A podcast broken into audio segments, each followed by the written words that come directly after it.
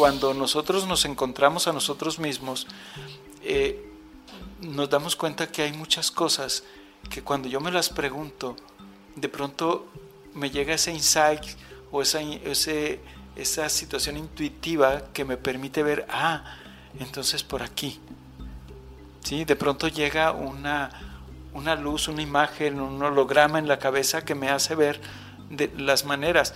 Es cuando la gente puede empezar de cualquier forma en sus creencias, pero luego es ir caminando hacia también creer en mí. Porque creer en mí es fundamental, creer en mí, en mi potencial, creer en lo que soy, es fundamental. Es trabajar con, los linajes familiares para, para entender qué es lo que nuestros ancestros han puesto en, en el transcurso de la existencia y que yo traigo.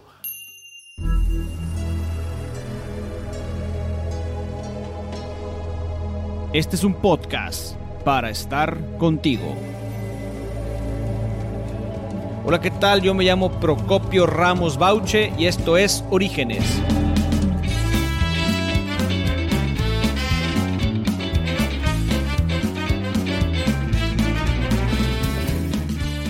Orígenes es un podcast donde vamos a escuchar a personas que se la están rifando o que se la quieren rifar.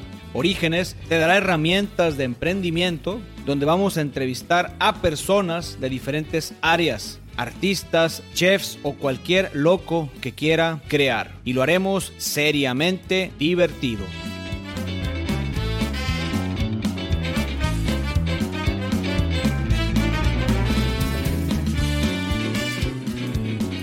Estoy muy emocionado por varias causas, por varios motivos, porque este es un episodio, el último episodio de la primera temporada. Les quiero dar las gracias a todos los espectadores, a todas las personas que me están siguiendo. De verdad me siento muy afortunado, estamos llegando a los 300, 350, casi 400 seguidores en vivo.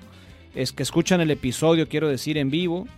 Y estamos cerrando esta conversación, estamos cerrando este episodio con un gran amigo, un gran amigo que, tengo mucho tiempo conociendo, yo creo que tres años, cuatro años, y es una persona que tengo, le tengo mucho cariño y mucho aprecio. Les quiero informar también que estoy grabando en Instagram Live y esta introducción es la primera introducción que hago en vivo y que está grabándose. Entonces, vamos a comenzar con la introducción. Adán Jacques Zamudio es licenciado en psicología en la Universidad Autónoma de Sinaloa. Estuvo trabajando siete años en el tutelar de menores. Es profesor de tiempo completo por la Universidad Autónoma de Sinaloa. Trabajó 30 años en la Facultad de Psicología de la UAS. Tiene una maestría en terapia familiar sistemática, entrenamientos avanzados en reprogramación de la mente subconsciente, certificación en sanación energética, diplomado en coaching empresarial, capacitación humana en empresa, 30 años como profesor investigador en la Facultad de Psicología y actualmente es psicoterapeuta. Compañeros, disfruta el show.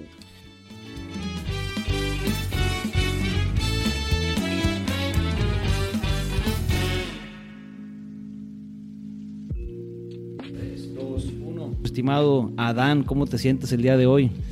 Muy bien, muchas gracias. Muy bien, muy honrado de esta invitación, muy honrado de estar aquí contigo y pues a compartir lo que haya que compartir.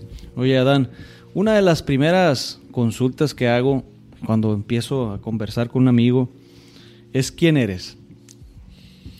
Yo soy el que soy, como dicen los, como dicen los estudiosos de la espiritualidad. Bueno, mi nombre es Adán Jacques Samudio. Eh, soy psicólogo, eh, estudié, empecé en la UNAM, terminé aquí en la Facultad de Psicología de la UAS, estuve estudiando tres años de ingeniería bioquímica, entonces eh, después de cerrar tres años dije esto no es lo que yo quiero y me fui a México a la UNAM. Eh, después de esto, pues estuve trabajando siete años en el tutelar de menores, ahora ha cambiado su nombre. Estuve eh, trabajando también todavía como estudiante en la Escuela de Trabajo Social, dando clases. Eh, en aquel tiempo era a nivel técnico, ahora es licenciatura. Y posteriormente eh, terminé mi carrera y en un examen de oposición entré a trabajar a la universidad eh, como profesor investigador de tiempo completo. Ahí estuvimos 30 años trabajando este, en la Facultad de Psicología de la UAS. Eh, desde muy pequeño yo busqué, empecé a estudiar yoga, empecé a estudiar artes marciales, a practicar ajedrez, a hacer cosas que la mayoría de los chavos de mi edad no hacían. Y de alguna manera, este, dentro de mi familia yo me sentía un poco diferente. Siempre me sentí diferente. Pero diferente en que como que yo tenía otras ideas, eh, otras ideas más propias que, que, no coincidían mucho con, con mis hermanos o con los amigos cercanos. Por ponerte un ejemplo. A ver, yo tenía cuatro, cinco años, ya casi cinco años, y tirado en el piso viendo las estrellas, yo pensaba, allá en las estrellas deben vivir muchas personas. Un día yo voy a ir a las estrellas. O sea, si me explico, Ese, esta, esta cuestión, ¿no? A los 17 años yo me fui de mi casa un año, viví en una comunidad con otros compañeros y amigos y amigas y este, eh, hacíamos cosas para vivir con otros dos amigos, hacíamos em, pan de centeno, pais y cosas para vender en los restaurantes para sobrevivir y nos y dedicamos mucho tiempo a estudiar a Gurdjieff y Uspensky en, en una búsqueda espiritual. O sea, siempre anduve metido en esa línea. ¿Y te enseñó esto a alguien que está cercano a tu familia o fue tu propia inconformidad de estar donde estabas en tu hogar? Mm. Dicen que los, mejor, los primeros maestros son tus padres. Sí, em, creo que influyó un poco que mi papá le gustaba mucho todo el asunto de los ovnis, eh, todo el asunto este, de buscar eh, la existencia o de querer entender la existencia y, y, creer que hay otras civilizaciones en otros lugares del universo. O sea, pero eso este, yo lo, lo, empecé a platicar con él ya más adelante, no, no fue tan, tan temprano en mi vida. A mí me marcó mucho el libro del Principito, por ejemplo, el libro de Siddhartha Gautama. De Hermann Hesse. Es de Hermann Hesse. Ahí, ahí en ese tipo de, de, lectura me gustaba mucho. Siempre la buscaba ese tipo de, información. Adán es mi psicólogo y, y, y, Adán pues ha sido como mi séptimo, octavo psicólogo y me quedé contigo por la cantidad de información que, que he aprendido, que es una terapia bastante madura, yo así lo manifiesto porque pues son las cosas como son, no, no. ¿Qué tipo de terapia o qué tipo de, pacientes tienes tú? ¿Cuáles son las necesidades más frecuentes que recibes en, en tu consultorio? Ok. Em, personas que tienen algún problema de depresión, últimamente algunos casos de crisis de ansiedad, problemas de pareja, jóvenes, jóvenes y adolescentes y, trabajo con familias. Es, eso es lo más eh, frecuente que tengo eh, y trabajamos con grupos también, pero ya en la formación de, de un trabajo más psicoespiritual, vamos a decirlo así. Y, y, notas tú que lo que está sucediendo el día de hoy, o lo que ha pasado a lo largo de los años en tu experiencia de trabajo, es una falta de autenticidad de los jóvenes, jóvenes mujeres, jóvenes caballeros, o, una falta de identidad del adulto. Está, estamos desenfocados a nivel global. Que ¿Cómo percibes tú lo que está sucediéndonos? Mira, yo pienso que los jóvenes ahora tienen una mente más abierta, o sea, se atreven más a pensar diferente, se atreven a cuestionarse sus propias, sus propios estilos de vida, e incluso se atreven a cuestionar el estilo de vida familiar y, cuestionan su lugar ahí también. O sea, eso es algo que, que, últimamente he estado viendo con, con incluso chavos de 15, 17 años o jóvenes hasta 25, 26. Y los síntomas que un chavo tiene, independientemente de la edad que tengamos, que yo también me siento chavo. claro, Este, O sea, un síntoma de una persona que por primera vez le están diciendo, sugiriendo, oye, ¿por qué no vas a terapia? Y te lo dice a lo mejor el amigo que te quiere ayudar y a lo mejor ni psicólogo es, pero sí ve que en ti puede haber algo que puede mejorar. O sea, ¿cuáles son esos síntomas de un joven, joven mujer, joven caballero, de- del deseo, vaya, de, de empezar una historia con un proceso, y no sé qué palabra usar, o sea, un proceso de sanación, un proceso de trabajar, desenredar todos los nudos que hay en la cabeza o en el corazón. ¿Cuáles son esos síntomas que se presentan en una persona? Creo que es más este como que una búsqueda de entender su lugar en la vida, su lugar en este mundo, entenderse a sí mismo, por qué vive, por qué siente, por qué experimenta esto. Creo que es mucho por ahí. Hay, hay una cuestión más existencial, por ejemplo, en la búsqueda del amor, en los jóvenes ya, digamos, 23, 25 años, 27, eh, que muchos llegan con una situación de algunas rupturas o algunos le llaman fracasos de pareja, ¿no?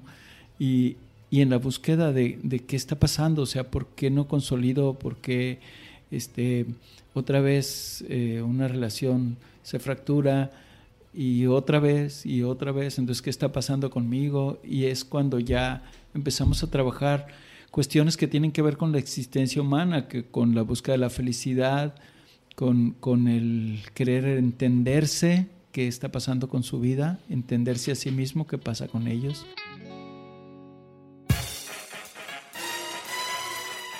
Recomendaciones. The Tony Robbins Podcast. Do you want to be happy? Tony Sage and Michael Singer on breaking patterns and finding inner peace. Continuamos.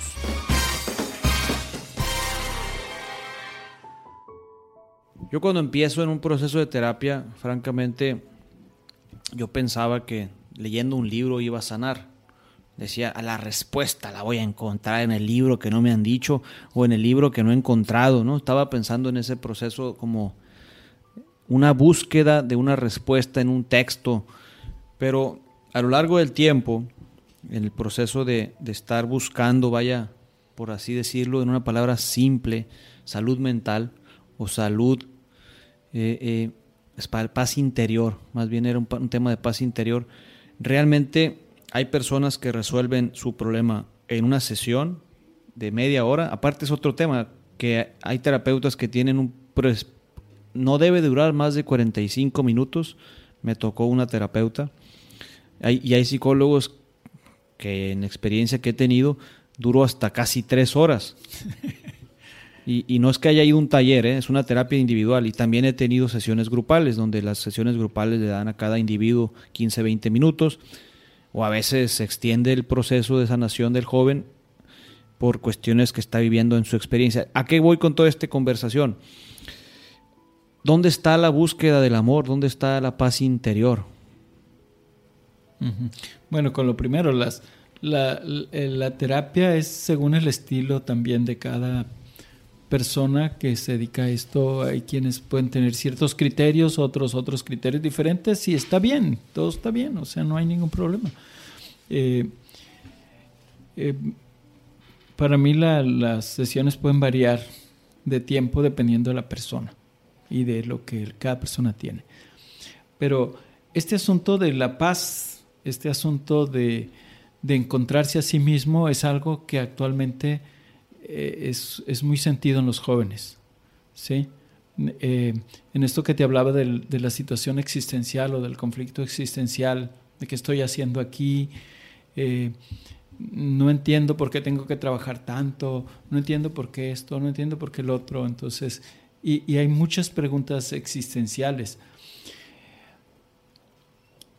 En, eh, en ese tipo de situaciones es, como tú decías, los libros ayudan, sí ayudan, como una manera de acercarnos, ¿no? Ahora hay muchas opciones en internet de meditaciones y cosas así, ¿no? De, o de podcasts este, que tienen mucha información para, para ir entendiendo cosas. pero el que la persona entre dentro de sí mismo y pueda sentirse, dialogarse, o sea, dialogar consigo mismo, que pueda...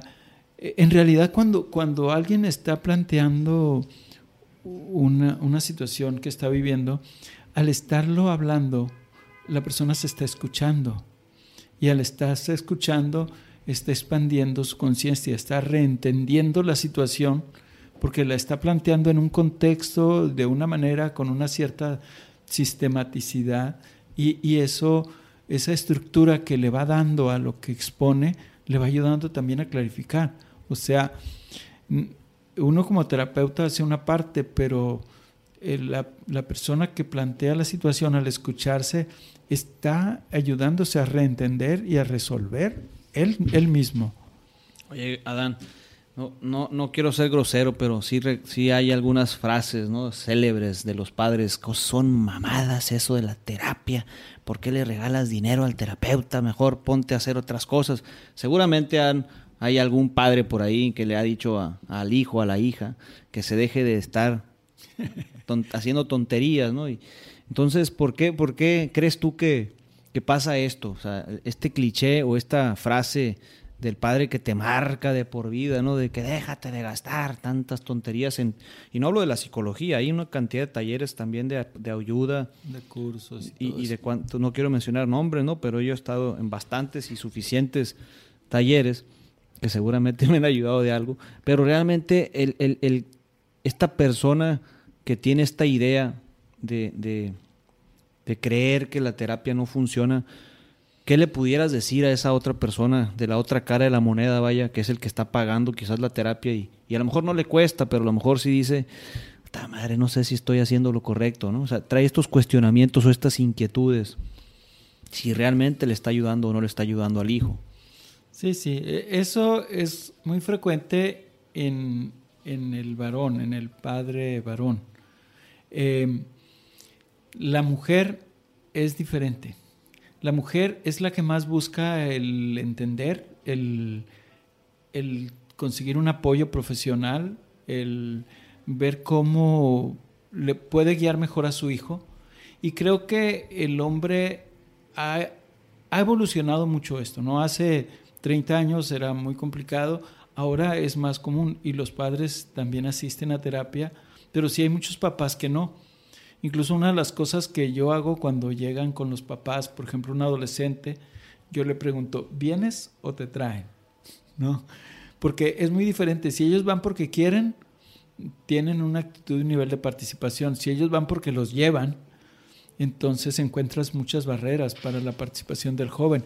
Y, y sí, eh, ¿qué le podemos decir a alguien, a un padre, en esta situación? pues que tiene que ser más flexible, que tiene que soltarse, que tiene que permitirse recibir ayuda, que tiene que permitir que alguien... recibir ayuda, o sea, y, él estaba dando al hijo, o sea, él también él también va a recibir ayuda al ayudar. Claro. Claro, este, porque finalmente en el proceso de un joven o de alguien que todavía este, viene o depende de sus papás para ir a una terapia y todo esto, este, normalmente pues invitamos a los papás a participar en algún momento de la terapia y eh, ellos finalmente se benefician al ver este, otras, otras perspectivas de, de, una misma situación. O sea, no encajonarse en una forma de ver las cosas, sino abrir su mente y ver que hay otras maneras de verlo y otras opciones de resolverlo. Proco Noticias.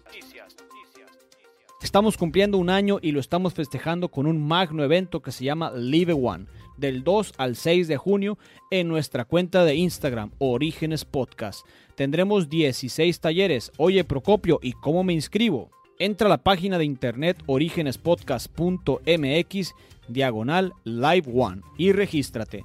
Sé de los primeros 50 en inscribirte. Iniciamos el martes 2 de junio a las 3 de la tarde. Continuamos.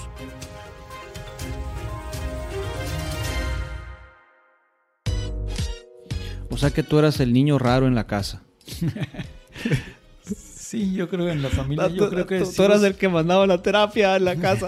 sigo siendo el, sigo siendo el raro de la familia. No, no solo era, lo yo sigo también, siendo. Yo también, yo también sigo siendo el niño raro en la casa. Es normal. Sin embargo, yo soy el número tercero. No sé, no sé cómo está el rollo, pero sé que sabes mucha información de numerología.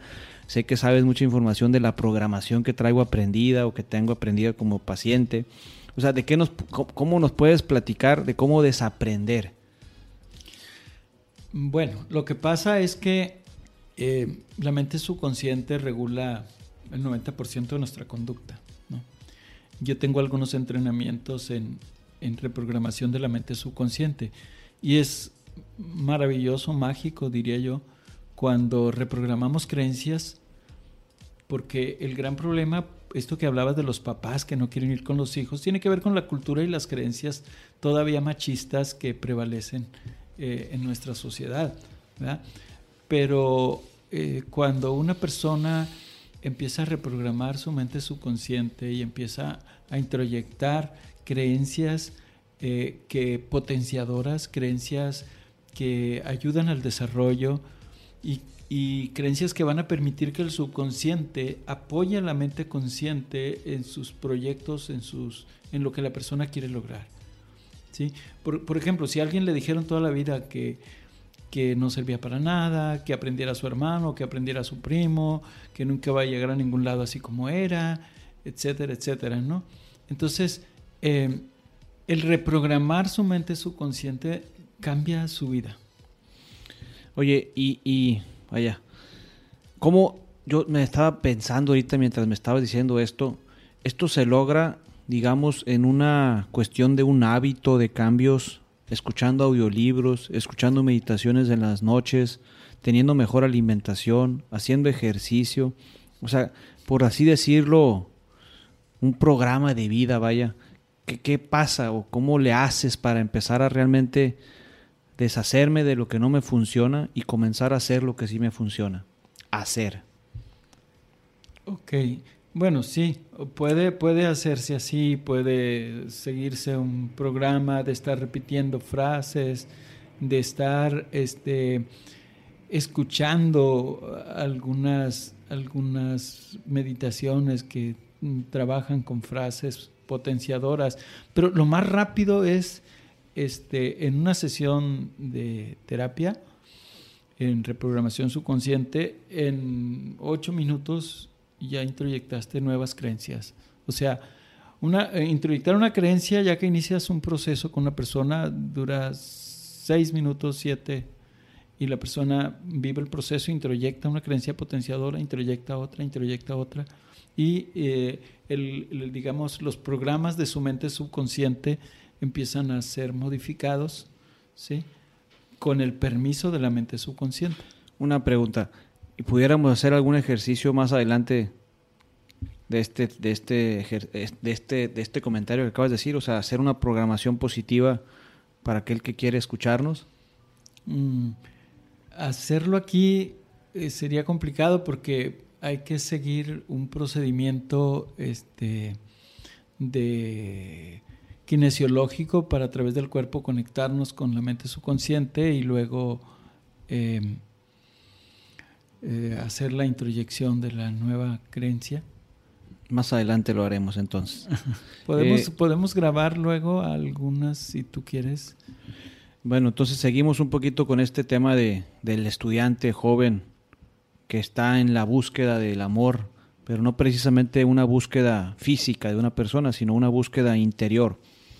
Seguimos, estamos incómodos, estoy bien encabronado, estoy bien desesperado, no hallo la puerta, me quiero dar un tiro a la cabeza o ya simplemente me quiero ir de mi hogar. Y, alguien me dice por ahí, oye Juanito, pensando que sea así, sea, así se llama el paciente, ¿no? ¿No te gustaría ir a, a buscar ayuda profesional? ¿Por dónde empezamos? Oye, es que no tengo lana, es la primera respuesta que puede dar una persona porque no trabaja, ¿no?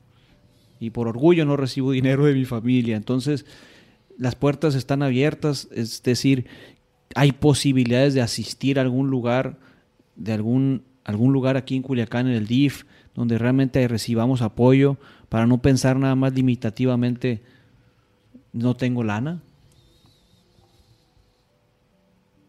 Esa es la pregunta. Eh, que si hay algún lugar. Eh, O sea, ¿hay algún lugar en el estado de Culiacán, en la ciudad de Culiacán, que no sea la limitante el dinero, vaya?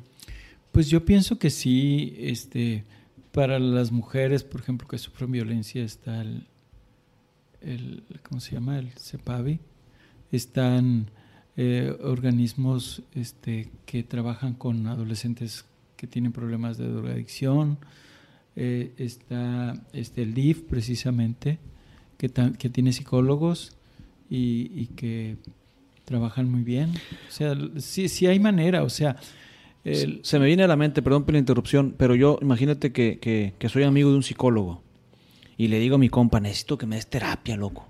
O sea, a lo mejor no en un contexto de vamos a sentarnos en un diván y en una silla, en uno al otro, y a lo mejor ya en una charla informal, vaya como los compañeros de AA, como los compañeros de, de, de NA, y a lo mejor no son psicólogos, ¿no? Pero, pero por lo menos escúchame porque necesito sacar esto. ¿Eso también funciona? ¿O tiene que ser forzosamente ir con un psicólogo? No, no, también funciona. O sea, simplemente la interacción con otros y el ser escuchado y el escuchar a otros, claro, ayuda. Eh, por supuesto, es, es, es válido. Es, pero bueno, eh, sí es importante este, a quién vas a escuchar y, y- quién te va a escuchar. O sea, parece que no, pero sí es importante. O sea, por dónde va a ir la, orientación que vas a recibir. Pero simplemente el hecho de que alguien te escuche o escuche a una persona que necesite hablar ya es, ya es terapéutico. Porque la persona se escucha a sí misma. A lo mejor una pregunta un poco extraña, pero me gustaría sacarla, vaya. ¿Con quién no debo de ir? ¿O con quién no debo de decir las cosas que traigo adentro?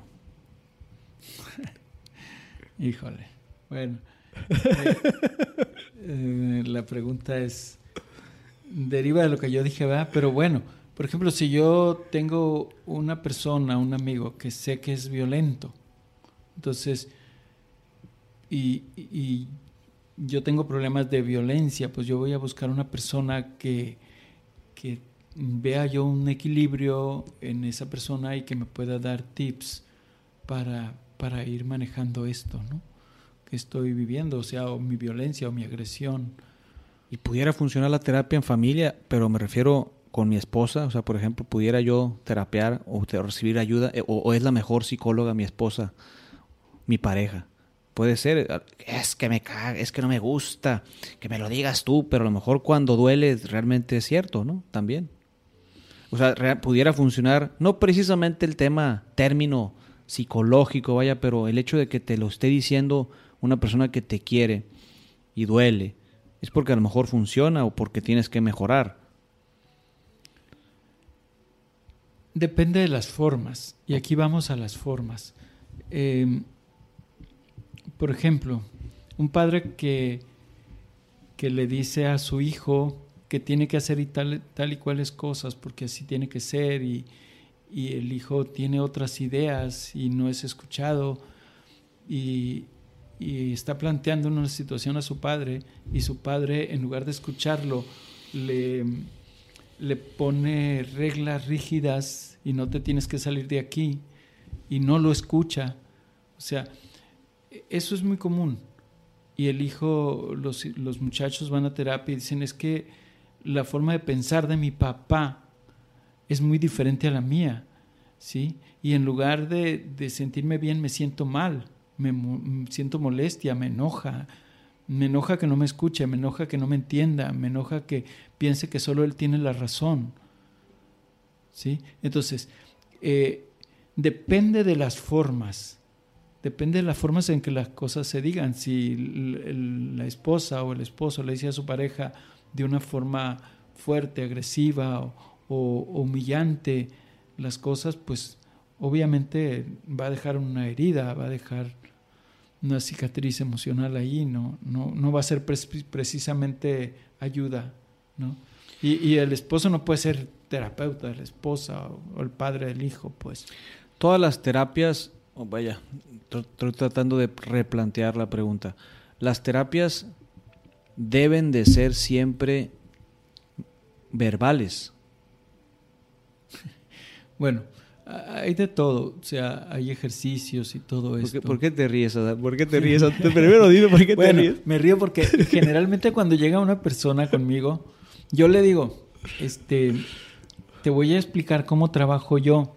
Porque yo son, no soy muy convencional para trabajar. Yo uso herramientas este, a veces que la gente le pueden parecer raras. Por ejemplo, yo hice una certificación en, en manejo de energía con las manos en sanación energética.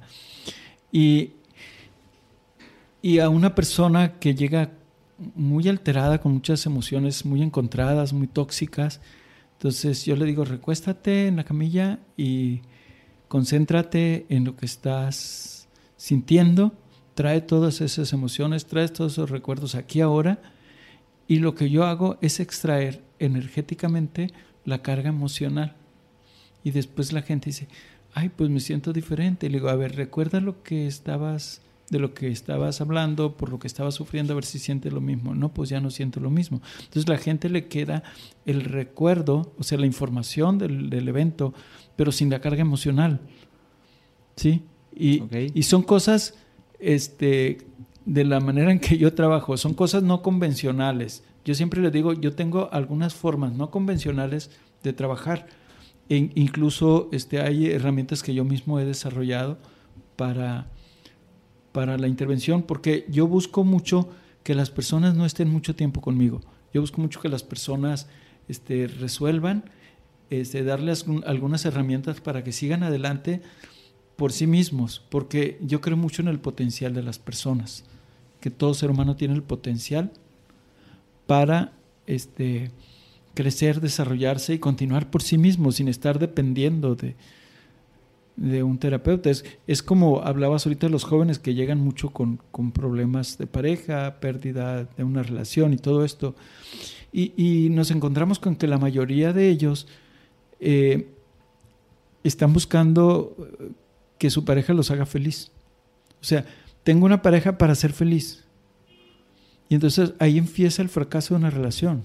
O sea, nadie te va a hacer feliz. Y cuando ya la persona este, expande su conciencia, su mente, su entendimiento de que su felicidad depende de él y está en su interior y que tiene que expandir su mente, reentenderse a sí mismo, eh, entender que es más de lo que ha creído que es, que tiene un potencial inmenso.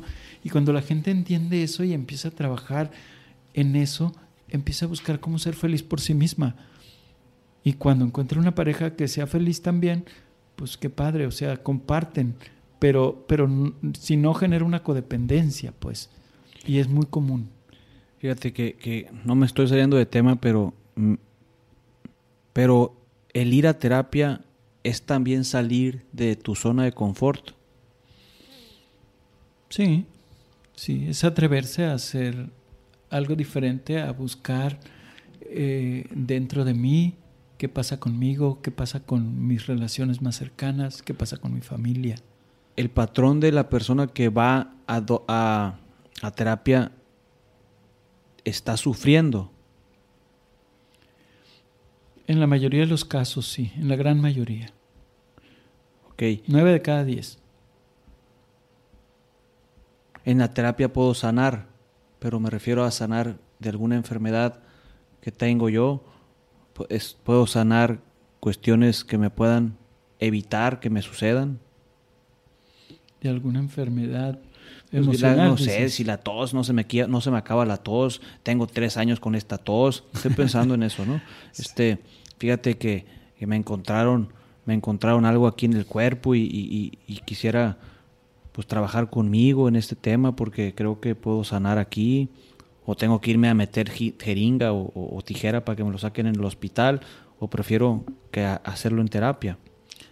Bueno, eh, sí, una terapia, una liberación emocional, eh, un, un nuevo equilibrio en, en la persona, un entendimiento de su valor personal, de su estima, o sea, recuperar la autoestima, recuperar la seguridad, este, hablar lo que ha tenido atorado mucho tiempo, eh, lo ayuda a sanar algunas afecciones físicas o a mejorarlas, ¿no?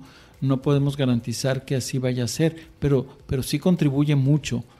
Y muchas personas lo, lo, lo perciben y lo platican. Bueno, es que tenía muchos problemas de presión eh, arterial y como que ha mejorado o esos problemas de garganta tan comunes cuando la gente trae cosas atoradas que no habla, ¿sí? o esos dolores de espalda y que de pronto al, ir trabajando sus emociones, liberando, integrando y entendiendo que puede ser feliz y que puede tener paz y que puede disfrutar la vida y disfrutar todos los regalos que la vida nos ofrece, entonces la persona sí, sí mejora.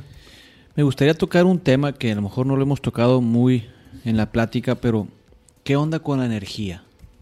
¿Qué onda con la energía? O sea, porque creo que es mi interpretación y más bien es, más bien porque te conozco. Eh, eh, ¿Qué onda con la energía? O sea, repito la pregunta. Porque, ¿qué tanto tiene que ver la energía, vaya, de, de mejorar, de estar mejor, de sentirme saludable. Yo creo que la mayoría de la gente que va a terapia quiere sanar. no precisamente sanar de alguna cuestión de, algo de una enfermedad física, a lo mejor sanar de cuestiones espirituales.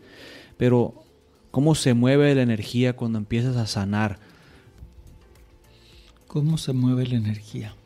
Bueno, yo parto del principio de que nosotros somos energía parto del principio, este, por ahí hay un autor muy interesante que se llama Bruce Lipton, que él es un médico este, con muchos, eh, eh, ¿cómo digamos? Con muchos logros profesionales y científicos, reconocido mundialmente, y él explica el, el, cómo es que somos energía, partiendo, desde la física cuántica hasta, hasta este, la materia y, em, y demostrando de alguna manera con sus trabajos que nosotros somos energía. ¿sí? Hay otro autor, otro científico, David R. Hawkins, que estuvo estudiando también esto, ¿no? Y, y que desarrolló este, formas de, de entenderlo.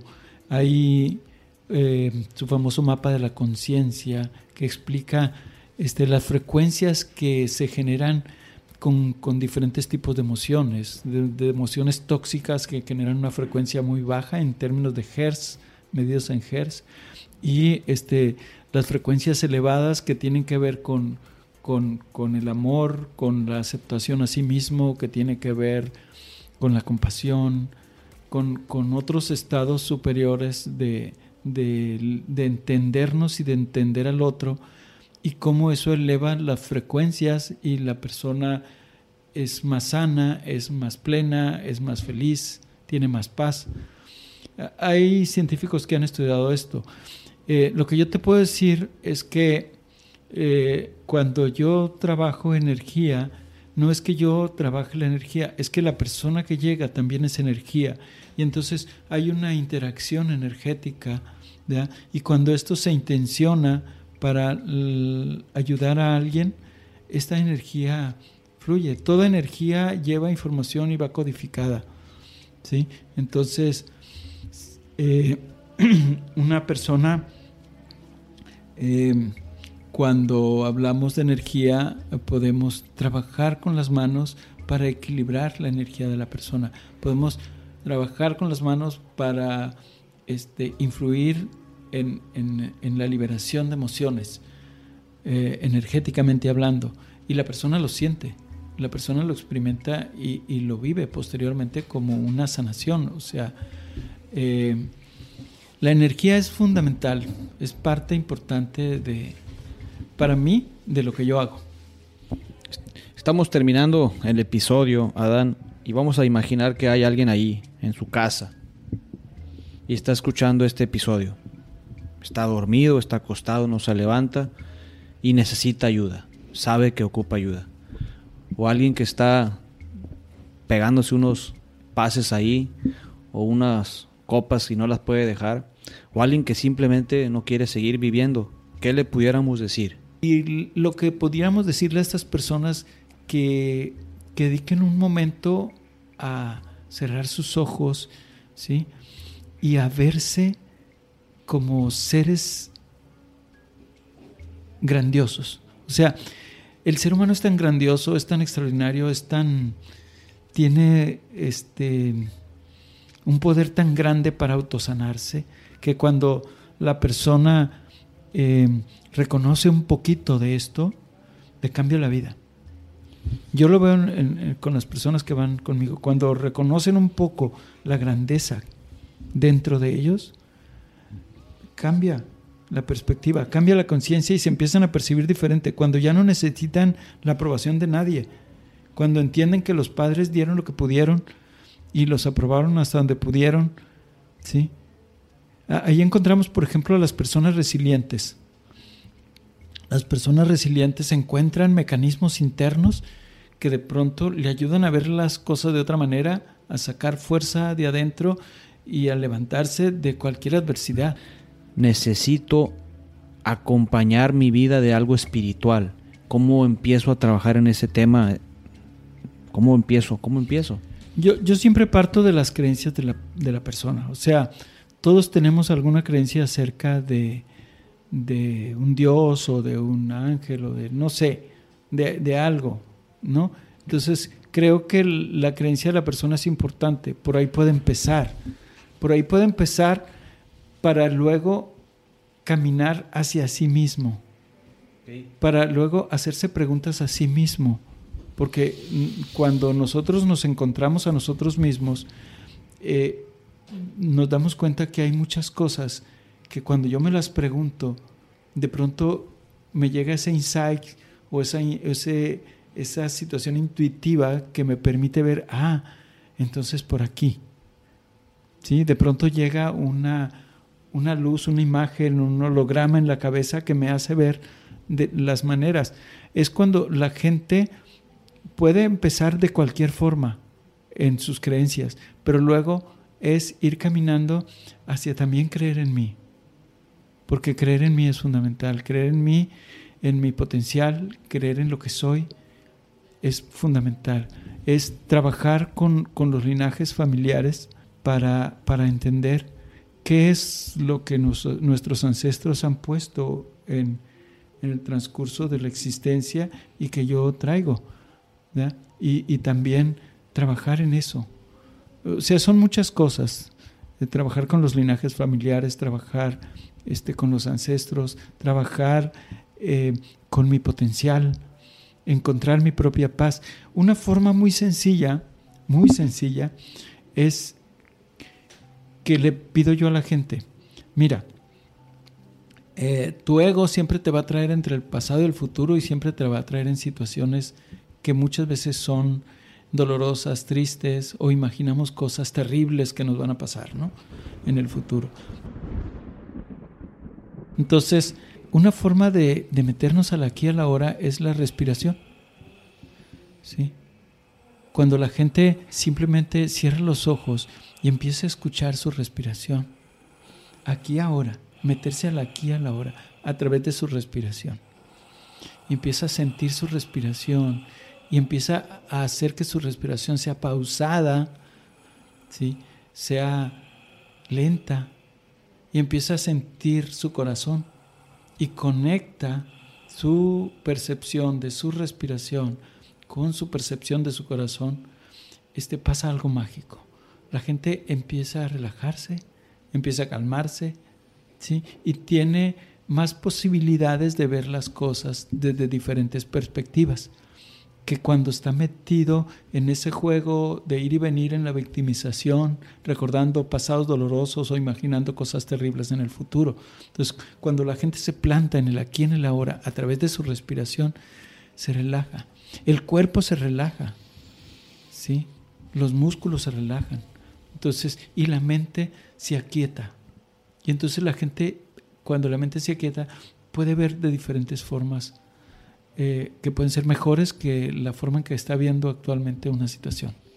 Adán, una, una invitación. ¿Te gustaría hacer algún ejercicio ahorita para alguien que esté ahí o lo hacemos en otro momento? Como tú gustes, lo podemos hacer. Yo encantado, pero, pero, pero tú adelante, pues tú dime por dónde empiezo, porque no es pregunta, más bien es qué te gustaría hacer. bueno, pues podemos hacer esto, podemos hacer esto de ir guiando para que la persona vaya entrando en su, en su, en su presente, para que la persona vaya acercándose a sí mismo en este aquí, en este ahora, y eh, encontrar paz. Es una forma una forma de hacer una meditación sencillita que genera mucha paz. Podemos hacerla. Adelante, tú, tú eres el, el bueno en este tema. Bueno, entonces, para las personas que nos escuchen, les pedimos que cierren un poco sus ojos, que pongan sus antebrazos sobre sus muslos con las palmas de las manos hacia arriba en posición de recibir y que empiecen a respirar despacio, suave, inhalando y exhalando suavemente. No forcen su respiración. No tienen que llenar los pulmones y luego apretarlos y luego soltarlos. No, una respiración normal. Deje que su cuerpo fluya en la respiración. Y siente esa respiración. Siente entrar y salir el aire en cada respiración. Siente el cuerpo, siente dónde estás sentado. Siente el aire. Conéctate con tu respiración. Si llegan pensamientos, no los sigas, déjalos, poco a poco se van a ir diluyendo en la medida en que entras en tu aquí y en tu ahora. Inhala y exhala suavemente. Inhala y exhala amorosamente. Siente esa energía que entra por tu nariz. Tu respiración es tu vida. Siente la vida fluir a través de ti y dentro de ti en cada respiración. Métete al momento presente a través de tu respiración. Conéctate con tu interior. Siéntete y siente esa fuerza de vida que hay dentro de ti. Siente esa energía que te mantiene aquí vivo en este mundo. Inhala y exhala con suavidad. Ahora enfoca tu mente en tu corazón. Siente tu corazón.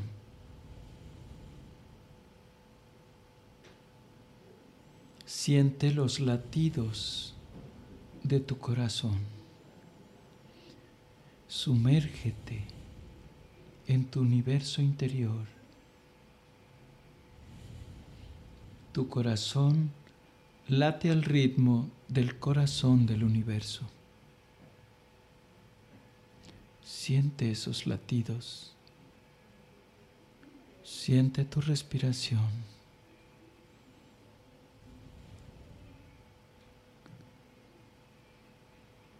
Ahora Vete en tu mente a un lugar que sea muy agradable para ti, que te guste mucho, de esos lugares que su energía te llama y te hace sentir pleno. Y en ese lugar, en tu mente, simplemente respira y agradece.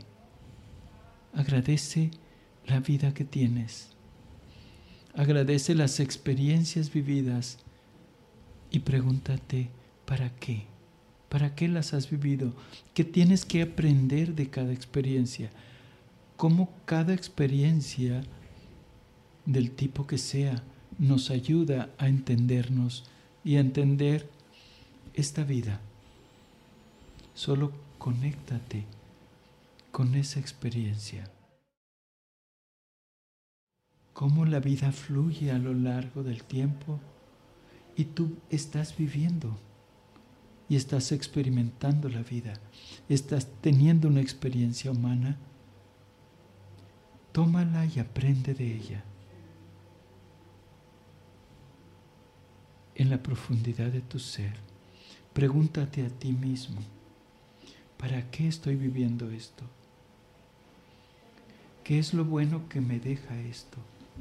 Y cuando una experiencia es negativa o mala, pregúntame, pregúntate, ¿qué es lo bueno de esto que aparentemente es malo? ¿Qué tengo que aprender? Y vamos a ver que cada experiencia nos deja un aprendizaje. Y sobre todo agradecer este aprendizaje y agradecer la vida.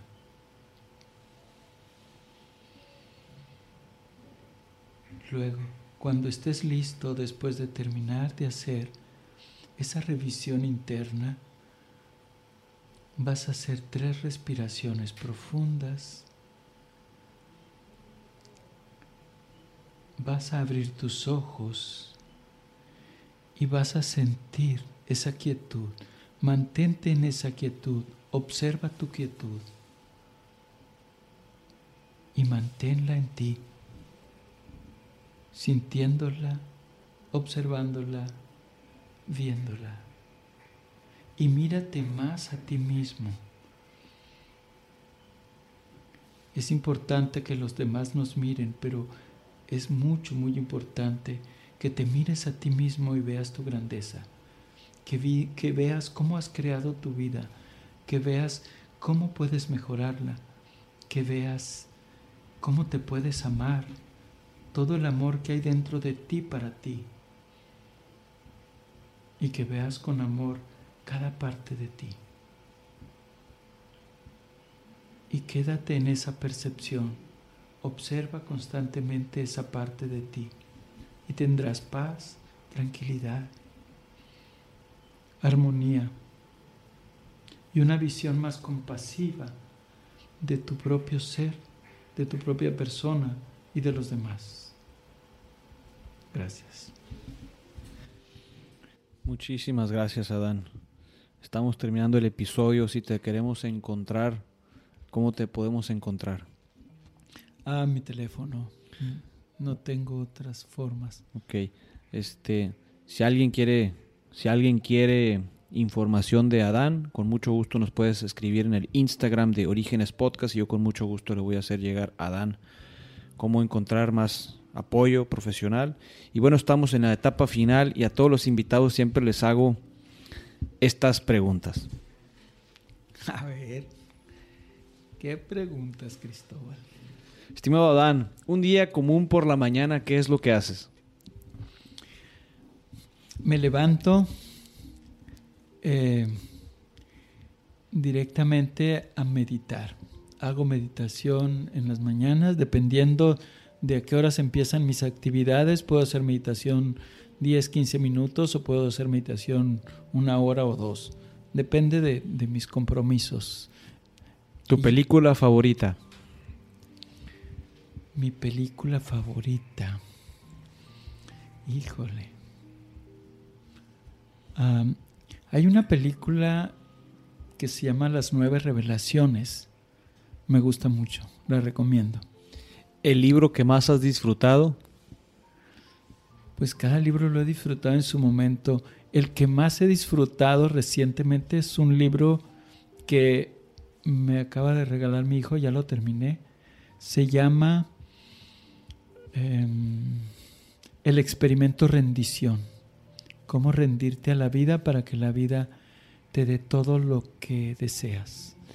¿Algún video que sugieras? Es decir, algún video que tú hayas visto, una charla en YouTube y te gustaría que alguien más lo viera. Hay un video que me gusta mucho y lo recomiendo a veces a las personas con las que trabajo, que se llama Desmontando el Ego de Eckhart Tolle. Tu frase. Soy Dios. Tu color. Azul turquesa. ¿A quién admiras? A todos. y a la naturaleza y a la vida y al universo y a Dios. ¿Coleccionas algo? A tazas. Si volviera a vivir una persona, ¿quién sería? ¿Qué harías y qué le preguntarías? Si volviera a vivir alguien que ya no está. Así es. Um, Jesús. Wow. ¿Qué harías?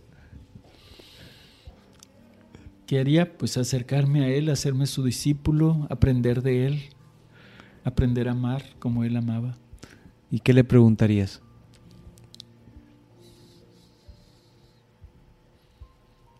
Híjole, tantas cosas. una pregunta, una pregunta.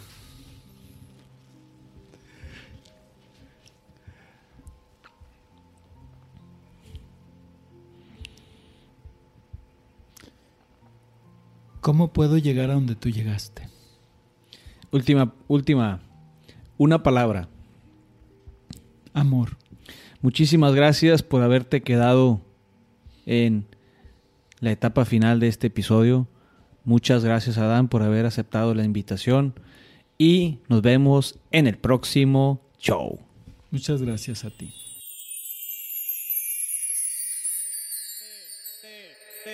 Terminamos. Final. The end. Se acabó.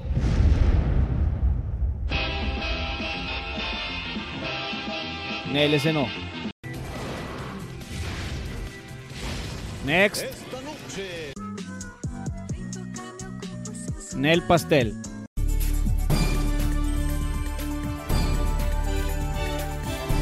Esa, esa, deja esa. Proco Noticias. Hemos cerrado nuestra primera temporada y muchísimas gracias. La segunda Proco Noticia es descansaremos todo el mes de junio y relanzamos nuestro podcast en julio con las siguientes secciones. Los procosodios que serán cada martes de la semana. Los proco tradicionales, como tú ya los conoces, son los episodios tradicionales que son todos los jueves cada 15 días y hay un nuevo una nueva sección que se llama los procohistorias. Estos episodios serán documentales auditivos y los lanzaremos en cachitos semanales los miércoles. La tercera proconoticia. Del 2 al 6 de junio festejamos nuestro primer aniversario con 16 talleres de emprendimiento, creatividad y psicología en nuestra cuenta de Instagram Orígenes Podcast. Inscríbete en orígenespodcast.mx diagonal live one. Sé de los primeros 50 en inscribirse hoy. Muchas gracias, muchas, muchas gracias a toda la raza que me está siguiendo. Muchas gracias, ha sido una temporada preciosa, ha sido una temporada increíble, me la he pasado de maravilla, he conocido a muchísima gente, he buscado a demasiadas personas intentando entrevistarlas y he aprendido con todos ellos de una manera espectacular. Gracias a cada uno de ustedes que fueron las personas que aceptaron la entrevista, todas las entrevistas, yo me la pasé de maravilla, muy contento. Entonces quisiera empezar a nombrar a cada uno de ustedes por sus nombres, porque gracias a ustedes he logrado este, lo, estar donde estoy.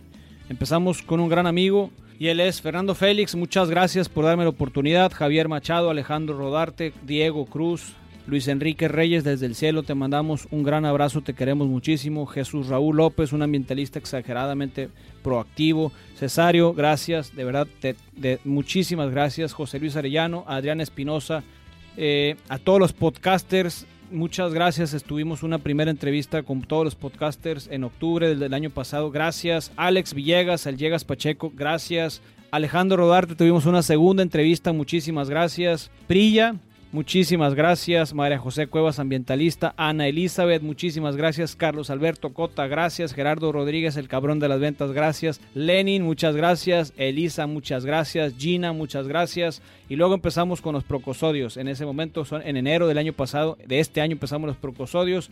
Sofía Elizondo, la esposa de, Diego Barrazas, muchas gracias. Laura Rocío, muchas gracias. Leticia García Guillén, muchas gracias. Susana Iturralde, muchas gracias. Eh, a, los episodios especiales que empezamos también con Osin, Norma Campos, Joy Denise y Doctor Crescencio, gracias. Lorena Valenzuela, muchas gracias. Paola Godoy, muchas gracias. Alba de Auten, muchísimas gracias. A todos los podcasteros, muchísimas gracias del Plan E, Habitantes, Jaladas, muchas gracias. Al Erwin, como aprendí con tu episodio, muchísimas gracias. A Londres le mandamos un gran saludo. A Carlos Bracamontes, muchas gracias. A mi tío Roberto que está en España, muchísimas gracias. Carmen Félix que se encuentra en, alguna en un país, creo que en Noruega. Muchas gracias que trabaja para la NASA. Y Alonso Carrillo, excelente, muchas gracias. Víctor Angulo, demasiadas gracias. Francisco Lopezira, muchas gracias. Y terminamos contigo, mi amigo, compañero, colega, Adán. Gracias por esta gran oportunidad de conocerte. Gracias por todo lo, aprendido en este proceso. Gracias a ti también, José. Los quiero mucho y nos vemos en el próximo show.